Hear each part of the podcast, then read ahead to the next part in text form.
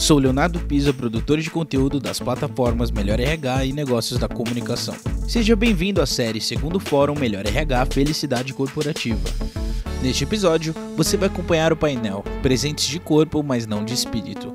A sustentabilidade mental frente ao retorno presencial aos escritórios. A sigla Forto, medo de retornar ao escritório, já faz parte do jargão das lideranças desde meados da pandemia.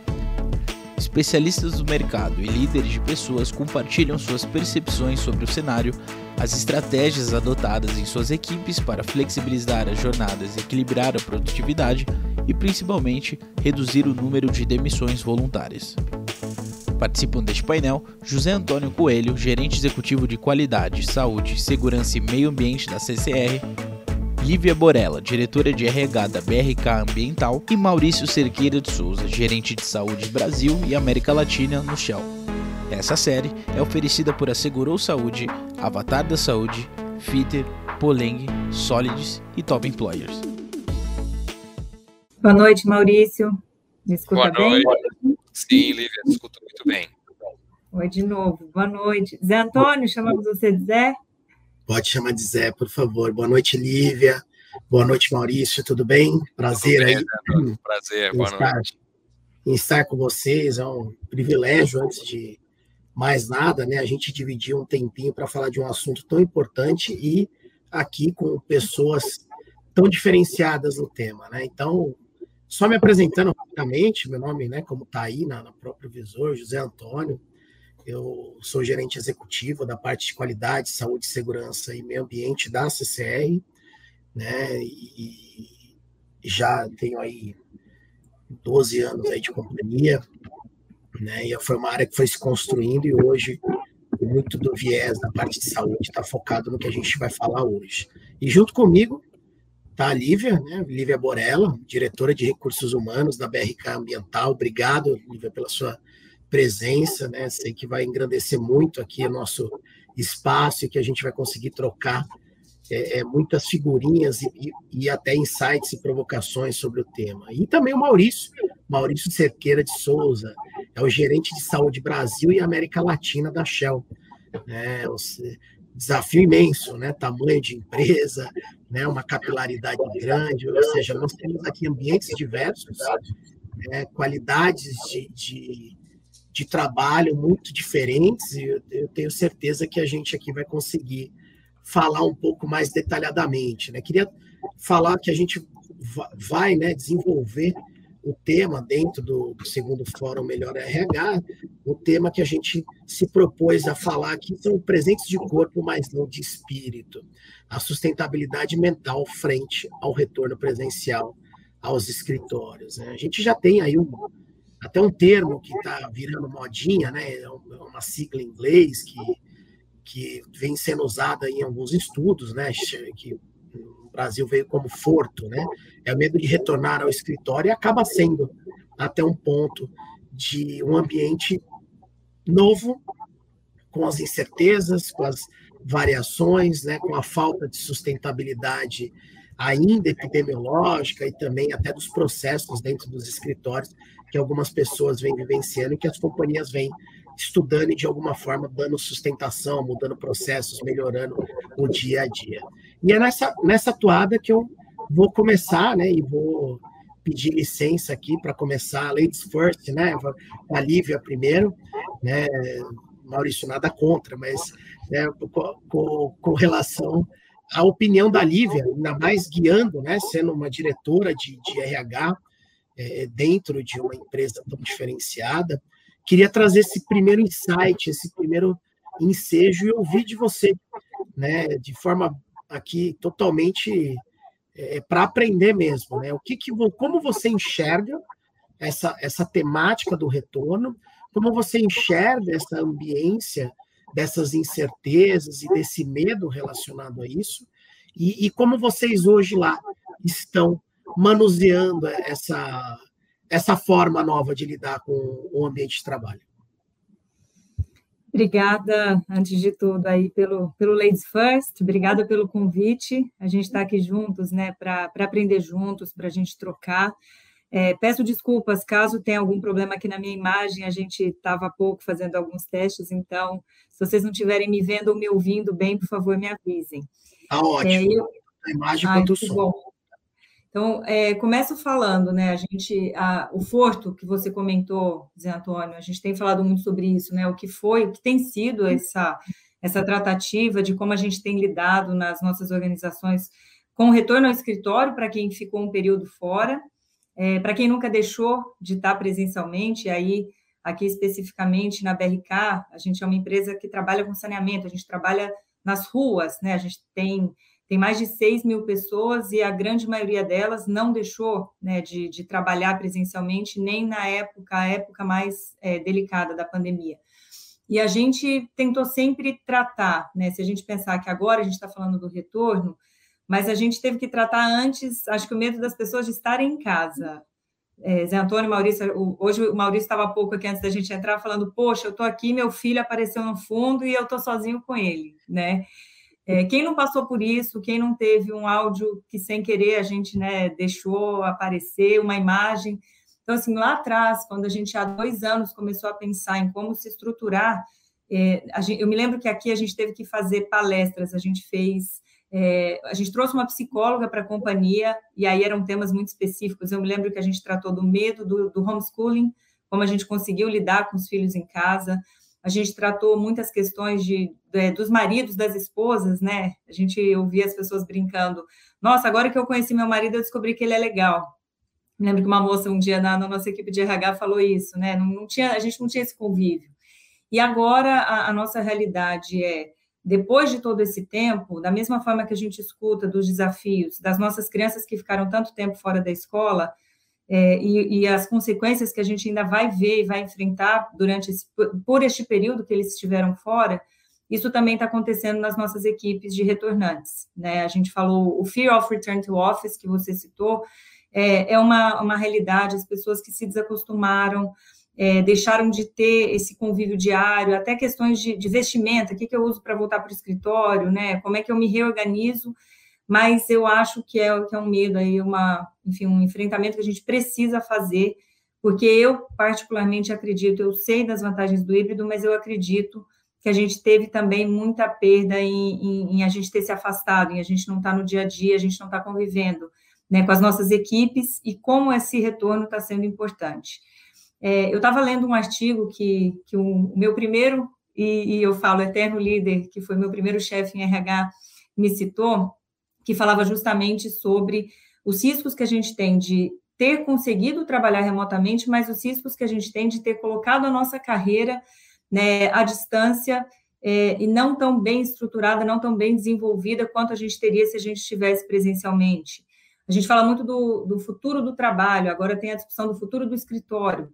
Né? O escritório ele tem que fazer sentido muito conectado ao propósito da companhia, ele tem que fazer sentido nas relações de trabalho de qualidade. Então, eu, é, é, nesse sentido que a gente tem trabalhado aqui na BRK, nos fóruns e grupos de RH que eu participo, essa agenda é, é discutida de forma recorrente.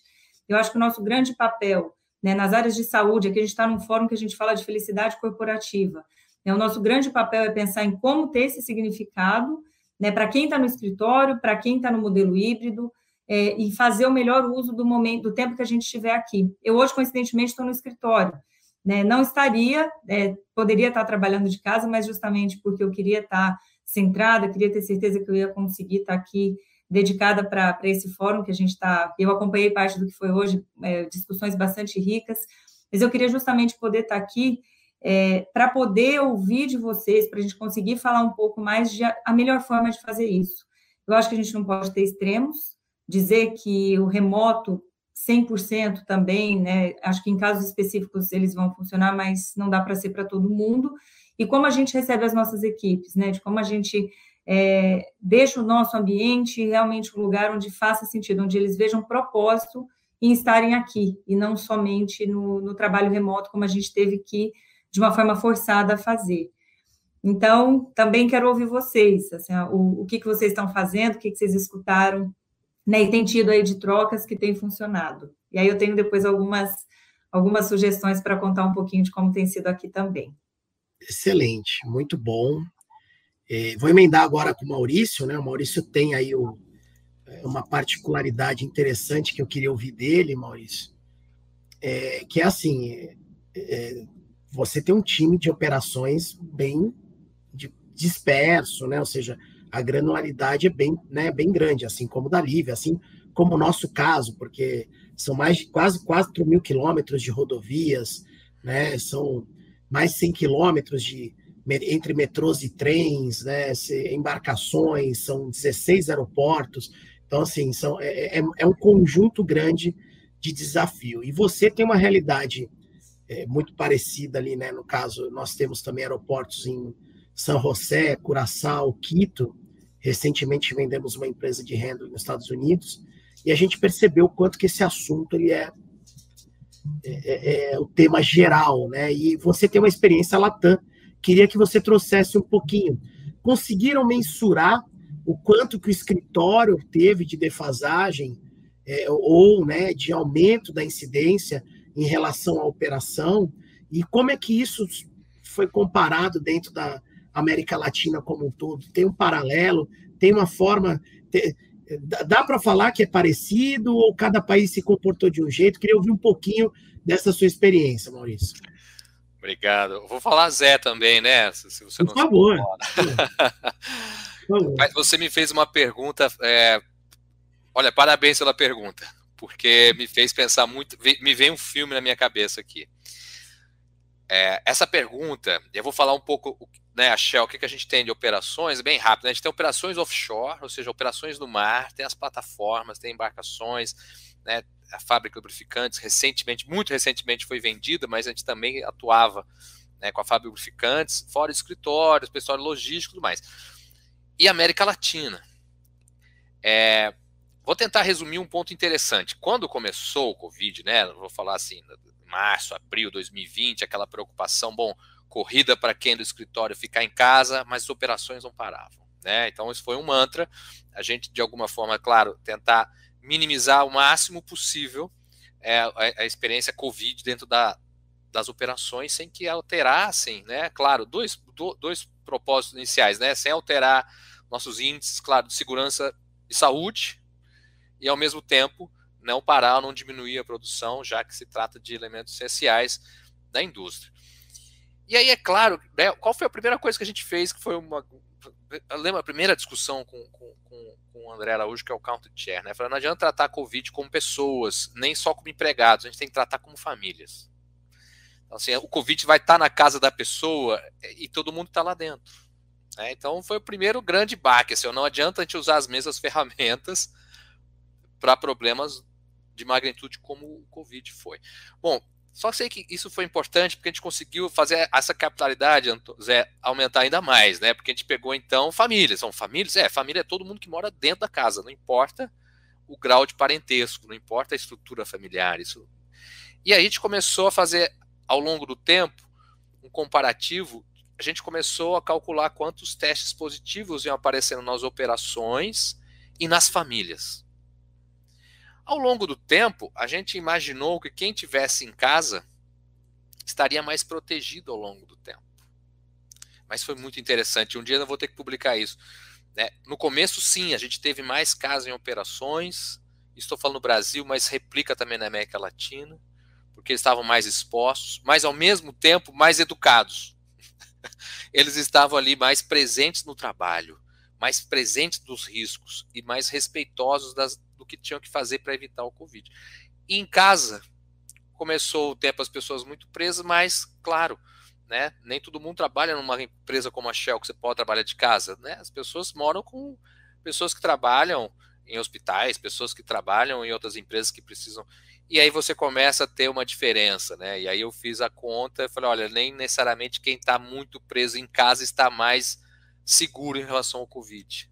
É, foi muito interessante, porque ao, ao longo do, de, dessa, de, da jornada, o Covid que ainda não acabou, as certezas e as formas de lidar com o trabalho é, mudaram muito. Né? A gente conseguiu ver que nem sempre, e a gente agora consegue mensurar isso, vou, já vou lançar um tema interessante, saúde mental, né? Quanto mais você protegia a Covid, mais você desprotegia a saúde mental. E hoje a gente está pagando essa conta, a gente já sabia que essa conta ia aparecer. Quando você vê América Latina, Zé, aí eu vou falar um pouco do Brasil mesmo, né? A gente às vezes esquece de valorizar um pouco isso. É, eu trabalho com países como o Peru, país relativamente bem mais pobre, tem menos recursos que o Brasil. É, Colômbia, que é um país um pouco mais estruturado, mas tem uma saúde pública bem interessante. Venezuela, que é um país totalmente, né, a gente está acostumado no dia a dia. Ilhas como Bahamas, Barbados, mas eu vou fazer um comparativo interessante com o Peru. É, quando a gente começou, ou, e a Argentina também, né? Brasil e Argentina muito similares, né? A gente, o governo já conseguiu, né? Olha, já, já por mais que a gente achou que demorou e demorou a questão das vacinas, o Peru não tinha nenhuma perspectiva de vacina. Então, quando você começa a ver um país que não tem sequer dinheiro para comprar a vacina para a população, sequer uma forma de lidar, como isso leva a uma preocupação muito maior, né? E você não tem como gerenciar isso, você não pode falar, não, fiquem tranquilos, como no Brasil eu falava muitas vezes, olha, a vacina tem, ela vai demorar, primeiro vai ter uma, uma escala de prioridades, isso afetou muito né, a questão de saúde mental em outros países. Né? A mesma doença, a mesma solução que a vacina, mas uma realidade muito distinta, apesar da proximidade. Então, todos esse, esse, esse, esses fatores, né, que não é só a doença em si, mas como a questão de saúde pública, porque é uma questão de saúde pública, afeta as pessoas e, e os times, são momentos muito distintos. E não dá para falar a mesma coisa, ah, que bom que é aqui no Brasil, e vir com a mesma energia para o Peru. Você falar com o pessoal do Peru de uma outra forma, de outra maneira. Não sei se eu respondi ou se eu fugi muito do tema, que é normal. Nada, perfe Muita coisa. Achei super. é interessante esse paralelo, porque foi exatamente a mesma vivência. O Equador também, né, com um conjunto de restrições de saúde pública, a gente teve um grande desafio lá, porque né, o aeroporto internacional de Quito, boa parte dos colaboradores, apesar de, o aeroporto estar em Tababela, que fica ali meia hora de Quito, né, todos eles praticamente moram em Quito, né? Então você também, né? O Equador, como a gente viu no começo, a saúde pública acabou sucumbindo, teve é, teve mortalidade em casa por falta de assistência. Exatamente, exatamente. Uma série de desafios que a gente viu muito forte na, nesses países e acabou não vendo aqui. E, acho, e tem até mais agravos, né? Por conta de todas essas sequelas psicológicas. Aí agora eu vou fazer uma provocação, né? Para a gente é, de uma experiência vivida, tá? A Lívia tem aí as perguntas já que ela está na manga, o Maurício garanto também tem, mas a gente faz é, é, cada dois anos um perfil saúde, né? E o perfil saúde da nossa empresa, em 2017, a gente teve 76% de resposta, em 2019 nós tivemos 90% de respostas e em 2021 nós tivemos 91% de respostas. Uma amostra super significativa, muito bem. Culturalmente a gente já pegou um jeitão de fazer esse mapeamento. E a gente estendeu a parte de saúde mental e fazendo comparativos, incluindo das 21, uma série de outras ferramentas para a gente conseguir lidar né? E aí, o que, que a gente, né, e assim, trazendo todo esse processo, falando de felicidade, é uma percepção tão específica que quem declarou que tem transtorno de ansiedade, estresse e depressão dentro do, do DAS é, um, é uma persona completamente diferente do que a gente espera. É, são a persona é feminina com mais de 30 anos, sem filho, sem problema financeiro e que não tem atestado em 98% dos casos. Olha, olha que e aí me, me trouxe um, um boom de um alerta, né? Primeiro que o, quem declara é porque já tem ciência, já trata, já consegue lidar com o desafio. Quantos dos outros estão numa zona cinzenta, numa penumbra, que a gente ainda não identificou e que vão desenvolver transtornos né, psicomentais dentro desse processo de volta e vão, e vão se exteriorizar agora com o retorno aos escritórios. Né? Então, é, é, trazendo esse paralelo, por exemplo, dentro da própria pesquisa, a gente viu uma concentração super relevante que de 10 a 15 vezes de aumento em algumas funções administrativas em relação às funções operacionais. Temos praticamente 19 mil colaboradores hoje no país, né, sendo que 13 mil são operacionais, né? 13, 14 mil aí são operacionais.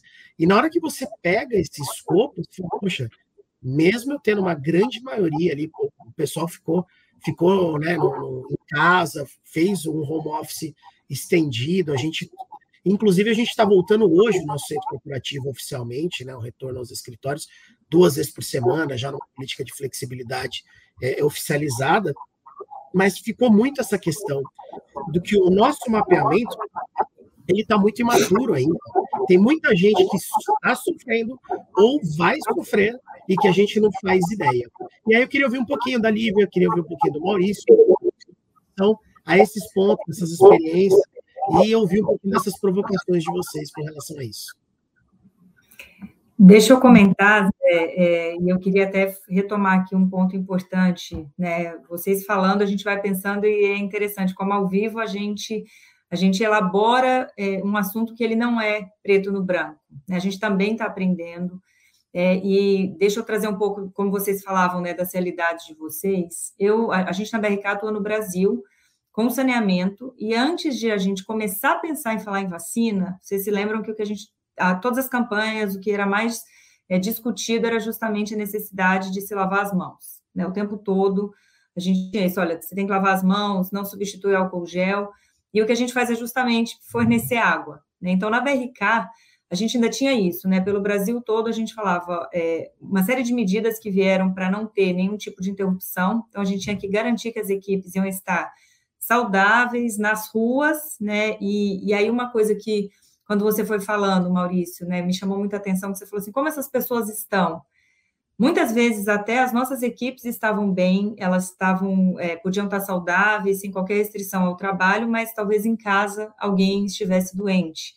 O que a gente teve de pessoas né, que perderam parentes, perderam pais, mães, filhos, né, e que a gente tinha o tempo todo que, que olhar para como eles estariam, que aí é um pouco do que você falou, que a gente ainda vai verificar as consequências, ainda estamos começando a, a olhar isso agora. E um mapeamento de saúde como esse que você trouxe, é elementos super ricos. Primeiro que depende de como a pessoa se percebe. Você falou um ponto crucial, né? Ele, ele, ele ou ela admitir que está passando por uma situação, até pouco antes da gente entrar aqui nessa sala, o grupo anterior estava falando de burnout, né? E que claramente atinge muito mais as mulheres. É, e, e, aí você falou que um grupo, um extrato muito específico, Zé, que me chamou a atenção, que teoricamente é quem não tem problema, né? E aí apareceu ali como, como um destaque. Então, assim, o que eu, o que eu faço de reflexão? A gente está falando aqui muito né, de, de, felicidade corporativa, de saúde mental, e eu, eu até estendo, eu gosto muito de falar em saúde emocional. O que, que a gente tem feito para preservar, né, fora do ambiente de trabalho, com todas essas agendas pesadas, com todas as questões de, de saúde que a gente ainda está enfrentando? A gente está passando agora por mais uma onda. Né? Felizmente, com menos é, sintomas. A gente tem ouvido, pelo menos aqui no nosso escritório, tem tido vários casos de pessoas que estão se confirmando com Covid, mas a boa notícia é, com sintomas mais leves, a gente, né, acho que está tá finalmente aí conseguindo entender que isso vai ser parte do que a gente enfrenta a partir daqui.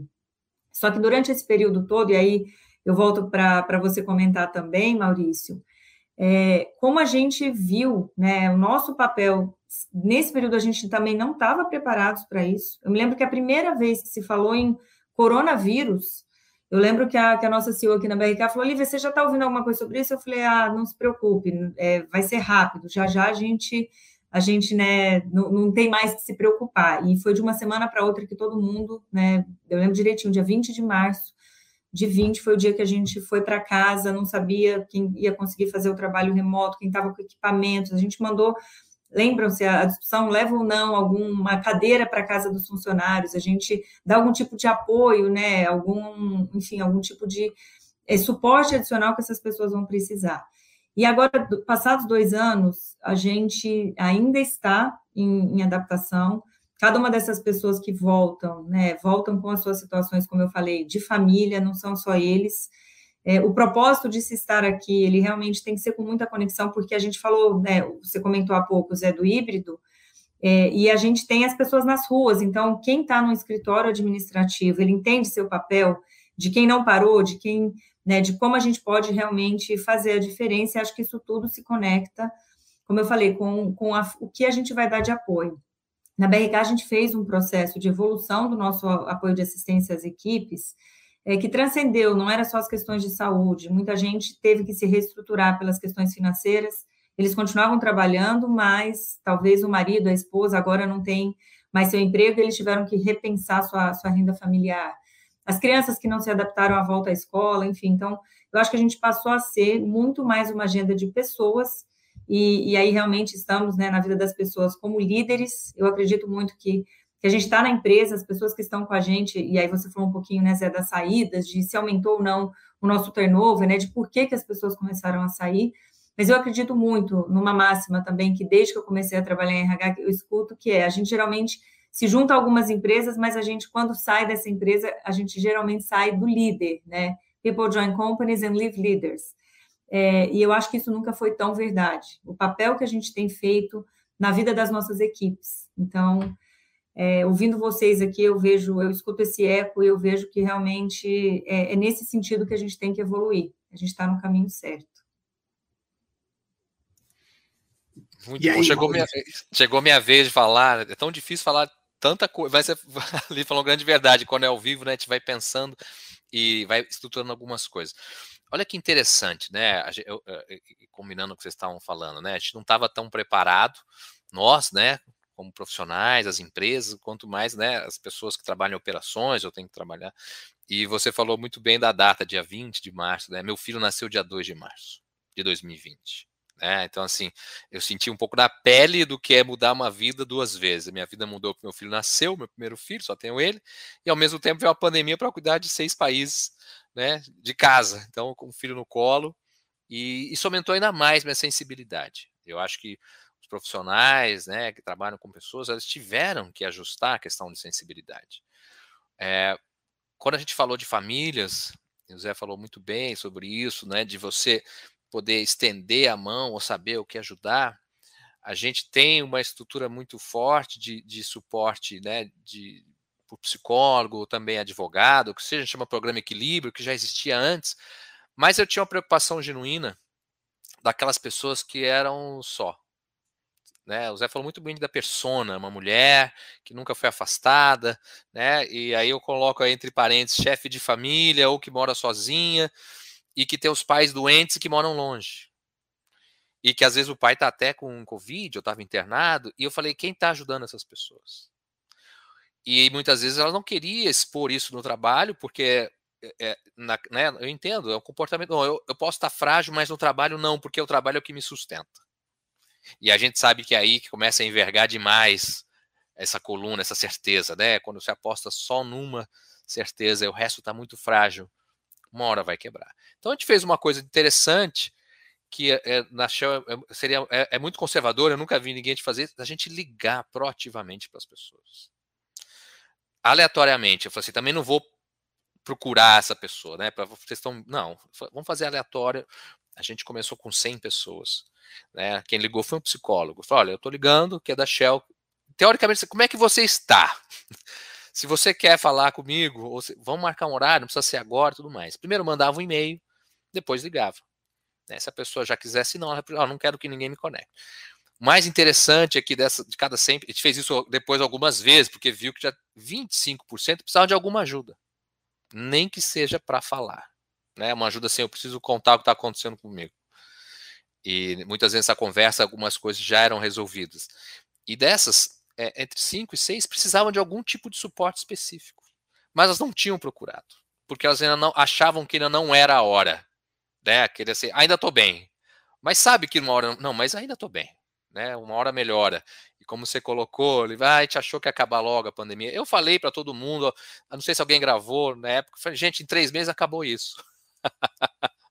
né, é, é, mais preventivo, a gente está indo para casa, a gente vai entender como é que é essa doença, mas aí, antes eu acho que quando eu acabei de falar isso, falei, nossa, acho que dia seguinte já mudou totalmente, está sendo muito dinâmico. E um ponto que a gente tem trazido, e aí, é, falar que é uma novidade, mas que a gente reforçou muito, e esse ano a gente continua e vai reforçar ainda mais, não é só preparar o líder, né, para falar de saúde mental, de, de, de aumentar a sensibilidade, mas a gente criar um modelo que é muito difícil, que a gente gosta de falar muito na, na vida teórica, mas na prática, de um ambiente realmente aberto. Né? Um ambiente aberto não é aquele ambiente que, que o chefe fala, não, aqui todo mundo fala o que quer, desde que pense como eu penso, desde que acho o que eu acho, desde que seja relevante para o grupo. Ou seja, opiniões muito diferentes, é, pontos de vista muito individuais, não são tão bem-vindos. Então, como é que você cria um ambiente é, de, de diálogo aberto? E eu falo que não é só da pessoa poder falar e o outro escutar, mas de acolher aquilo que está sendo falado, né, de poder encaminhar ou de modo coletivo, individual, um problema de uma pessoa ou do próprio time, e você trabalhar em cima dessas, dessas questões de uma maneira coletiva e não do indivíduo. Né? Ainda eu vejo questões de saúde mental são muito individualizadas. Ah, o Maurício não está bem porque aconteceu uma coisa com ele. Ah, porque ele. Mas não, olha, Maurício não está bem, mas o time, de alguma forma, não está ajudando. Ou o time também não está sabendo lidar com a situação, ou provavelmente tem mais dois ou três Maurício no time que está na situação a gente não sabe. Né? São reflexões muito mais profundas que a gente está incitando, na verdade, treinando os líderes. Né? A gente não fala só. É, o ano passado a gente fez um treinamento de oito semanas só de mental health para os líderes. Para que eles entendam né, que a questão de saúde mental e a felicidade não espere que venha do RH, que venha da área de saúde, que venha um psicólogo, um psiquiatra, um super especialista. Ele vem de dentro da casa. Ele vem daquele líder, como você bem colocou, Olivia. Se, se o líder não é bom, se o líder não. O funcionário sai. Mas se o líder tenta e entende que isso é relevante muito para a produtividade, para a efetividade, mas principalmente reter talentos, ele precisa se capacitar. Então é isso que a gente está fazendo. É uma jornada de cinco anos. A gente não tem uma premissa que a gente vai mudar a cultura de uma companhia é, em um, dois anos, apesar da pandemia. A pandemia foi uma fase, mas os problemas com certeza continuam, as mudanças continuam, né? Na nossa área a gente está em mudança energética ainda, mudanças enormes estruturais da companhia. Então faz parte mudança, mas faz parte a gente também mudar nosso mindset, mudar como a gente lida com, com pessoas. Essa é a verdade. Perfeito. É, acho que muito complementar a isso que vocês trouxeram, né, trazendo um pouquinho é, como é que muda a realidade, né? Então, por exemplo, a gente tem é, a gente tem um programa que é o programa Viva Bem, ele conecta todas as nossas iniciativas de saúde e bem-estar e uma da, do, do, dos carros, né? o carro-chefe ali da, do acolhimento e assistência é o núcleo de atenção primária, né? É a gente põe a atenção primária à saúde dentro da companhia já desde 2019, desde 2018 com uma transição ainda de teste, 2019 começa, e hoje a gente faz 2.500 atendimentos mês para colaboradores e família. Né? E por que, que eu estou trazendo isso? Para falar exatamente dessa extensão do cuidado, né? de como você faz o acolhimento, como você percebe que isso tem. Né? E a gente começou a perceber que assim, a gente tem resolutividade no núcleo de atenção primária de 93%, 94% né, com NPS de 93, ou seja, existe uma identidade muito grande, uma identificação de, com esse acolhimento.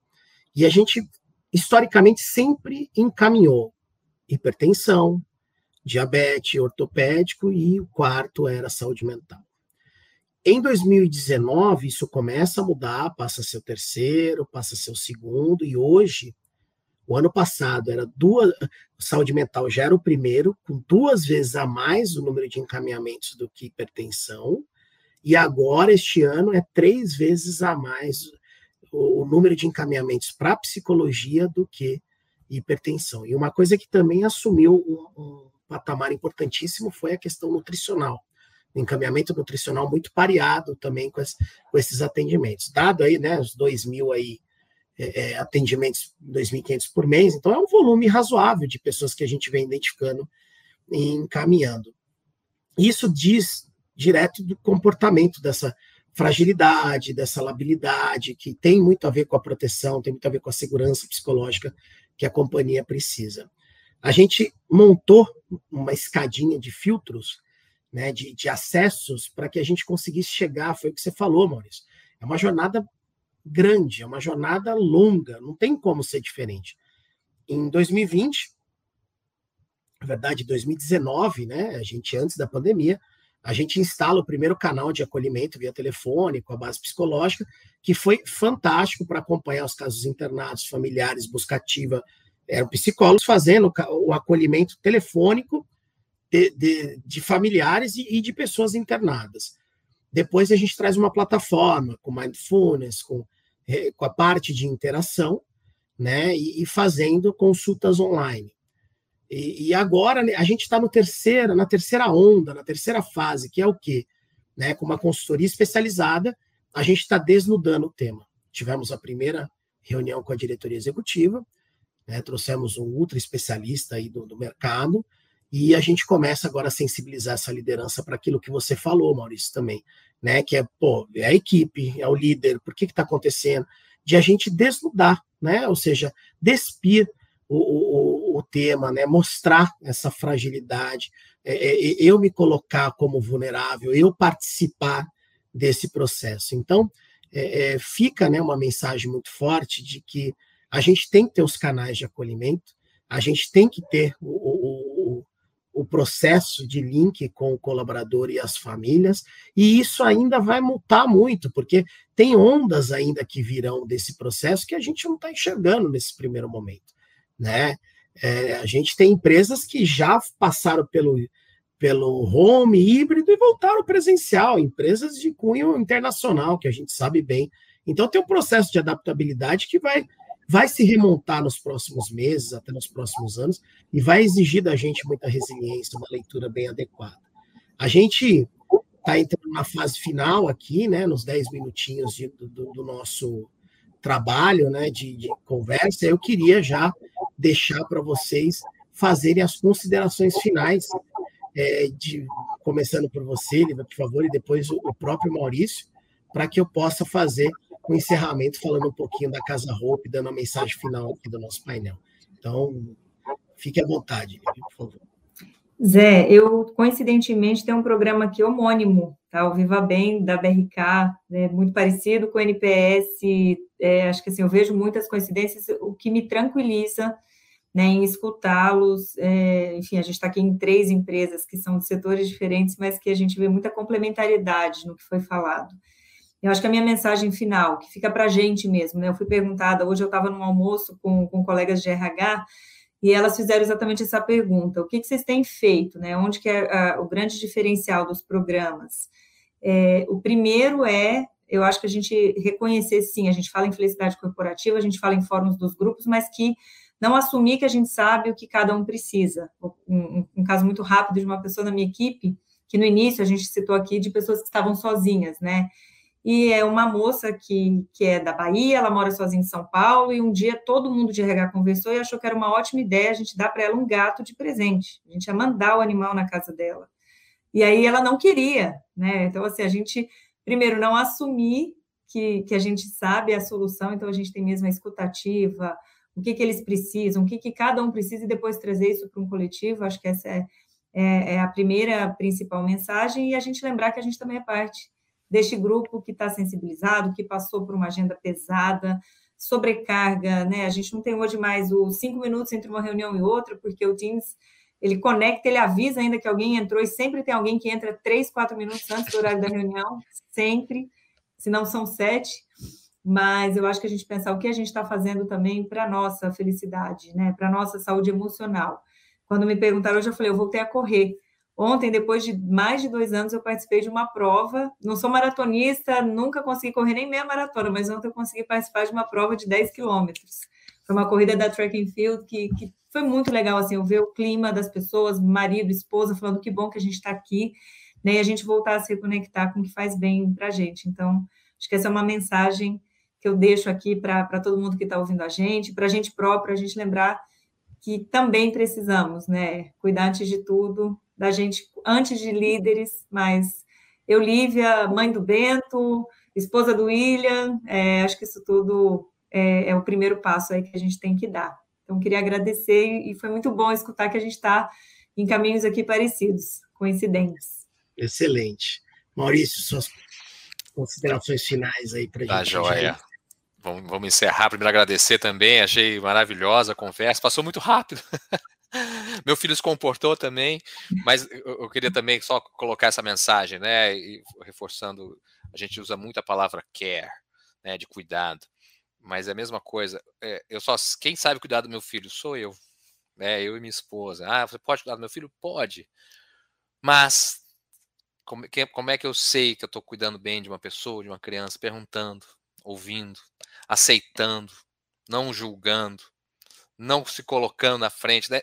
Todos os aprendizados que são tão óbvios e ficaram tão mais já eram difíceis e durante a pandemia, justamente a questão da tela, a gente se fala hoje por uma janela desse tamanho, né, bidimensional. como é que esses elementos humanos vão ser, com certeza, é um desafio por um longo tempo, né? A gente não sabe o tamanho dessa conta.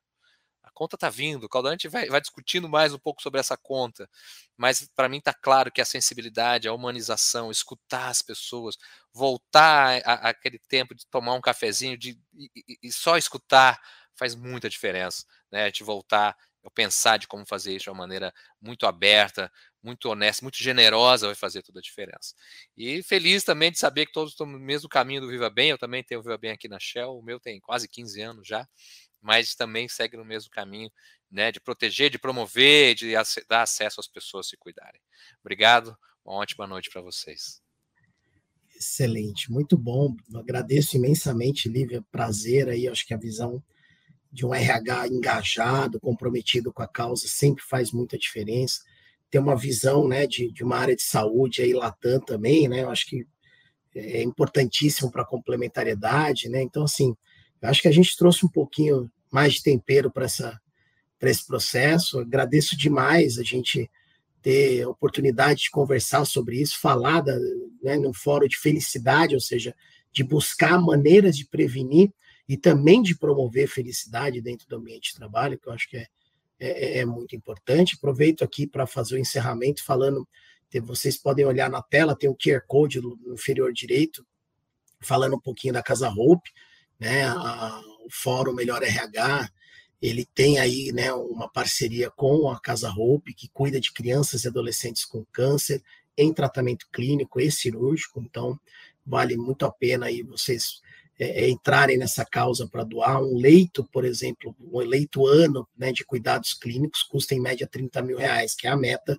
que a gente está procurando aí no próprio evento fazer, né, direcionar doações e, e ajudar as pessoas é, com uma causa tão nobre, tão importante, porque independentemente da pandemia, né, o, o, essa é uma patologia, um câncer é, é ele não espera, né, e e ele não pode parar o tratamento, ele precisa de cuidado especializado. Então, peço para que quem esteja nos ouvindo contribua, faça aí o seu, né, baixe aí no QR Code e possa fazer as contribuições é, para ajudar nessa causa tão importante. Agradeço novamente, Lívia, muito obrigado, um prazer. Maurício, prazer também, muito bacana uma coincidência de saber que os nossos programas têm o mesmo nome, né? Então, prazer imenso. Obrigado, obrigado pela parceria. Uma boa noite a todos. Boa noite para vocês. Obrigado. Boa noite para vocês. Tchau, tchau, Lívia. Tchau, Zé. Abraço. Tchau, tchau. Tchau, até.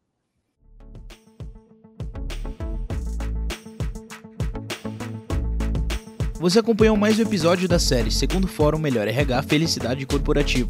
Confira a série completa em 17 episódios. Até a próxima.